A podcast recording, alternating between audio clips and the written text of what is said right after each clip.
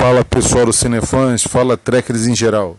Mais um papo extra começando aqui comigo, André Figueiredo, na cadeira de capitão. E vamos falar sobre o sexto episódio da segunda temporada de Star Trek Discovery. Episódio chamado Sono Trovão. E o episódio levou a gente de volta a caminhar a terra dos Kelpians, os amigos do Saru. Um episódio bem interessante porque desenvolveu mais ainda a mitologia nós podemos entrar mais ainda no mundo do Saru e no personagem, que é um personagem riquíssimo. E mais uma vez, uma bela atuação do Doug Jones, mostrando que é um dos melhores atores dessa série. E vamos para o episódio. No episódio, a, Discovery é levada por mais um sinal que apareceu na órbita de caminhar. E eles vão investigar o que acontece. São recebidos muito mal pelos baús, que são os predadores dos Kelpians e o pai, que, que não se intimida com ele, já é um capitão experiente, ordena o Saru e a Michael a descer o planeta para ver se eles sabem alguma coisa sobre os sinais.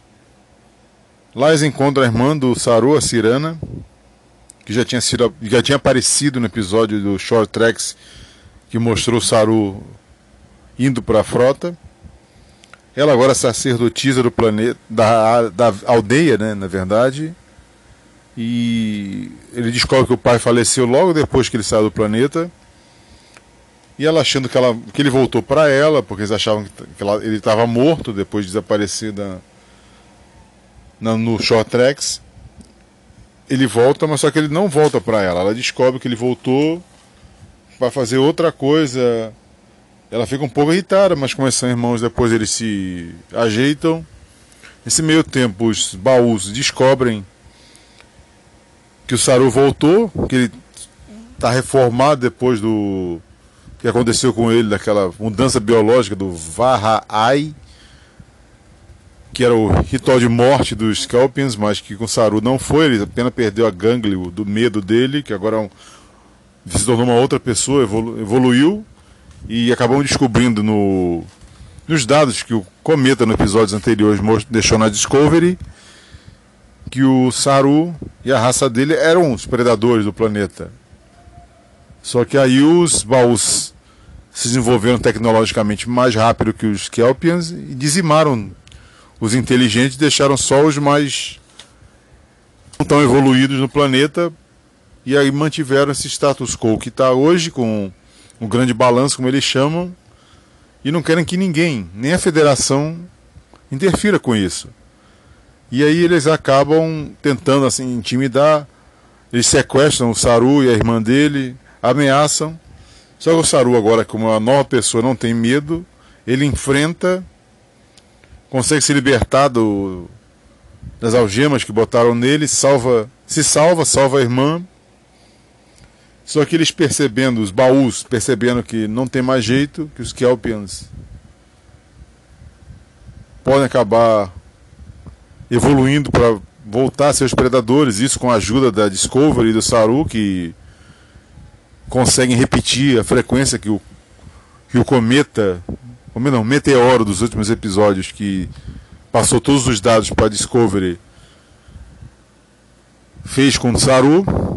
Eles conseguem reproduzir o processo e todos os Kelpens na superfície, ou pelo menos a maioria deles sobreviveram não tem mais medo. E os baús, preocupados com isso, aparecem na superfície do planeta, que eles ficam escondidos num lago ou no oceano, não me lembro bem. Eles com, começam a armar todos os pylons que eles têm nas aldeias para dizimar, fazer um genocídio da, da raça do Saru. Sendo que nesse momento, quando tudo está perdido, um anjo vermelho aparece e desarma com pulso eletromagnético a nave dos baús. E o Saru, por ser um Kelpien, ele tem a visão melhor que a nossa. Ele consegue dar uma bela olhada no, no Anjo Vermelho e descreve para o Pike e para a tripulação, que parece um humanoide, uma roupa avançada e com alta tecnologia, que ninguém tem naquela época, e fez aquilo tudo. E aí eles começam a especular. Porque no começo do episódio o Tyler tinha falado para Michael e para o Capitão Pike a seção 31 achava que, além de ter tecnologia avançada, o Anjo Vermelho tinha a possibilidade de ficar viajando no tempo. E isso o capitão falou que ia levar em consideração, mas ele vai levar mesmo em consideração. E no final do episódio, a grande surpresa, por causa da relação da Cirana com Saru de irmãos, a Michael resolve que vai atrás do Spock em Vulcano, vai tentar reconciliar com ele, voltar a ser irmão-irmão, porque eles estão separados há muito tempo. O episódio termina assim. Eu vou falar que eu gostei bastante do episódio, acho que foi o que eu mais gostei dessa temporada. Um episódio que tem alguma ação, mas tem muita informação, principalmente sobre os Scalpers, que é uma raça que eu gosto muito, porque foi criada para Discovery, que nunca tinha aparecido. É sempre interessante quando cria uma raça nova, porque você tem infinitas possibilidades de histórias para eles. E o Saru é um personagem sensacional, o Doug Jones faz um trabalho excelente. A atriz convidada também, que faz o papel da Cirana, a irmã dele, também está ótima no, no episódio. Eu não sei o nome dela. Quem souber pode deixar aqui nos comentários, por favor. E tudo está se preparando agora. Parece que no próximo episódio o Spock vai aparecer, que já é o sétimo episódio semana que vem. Já está na hora dele aparecer, vai chegar metade da temporada.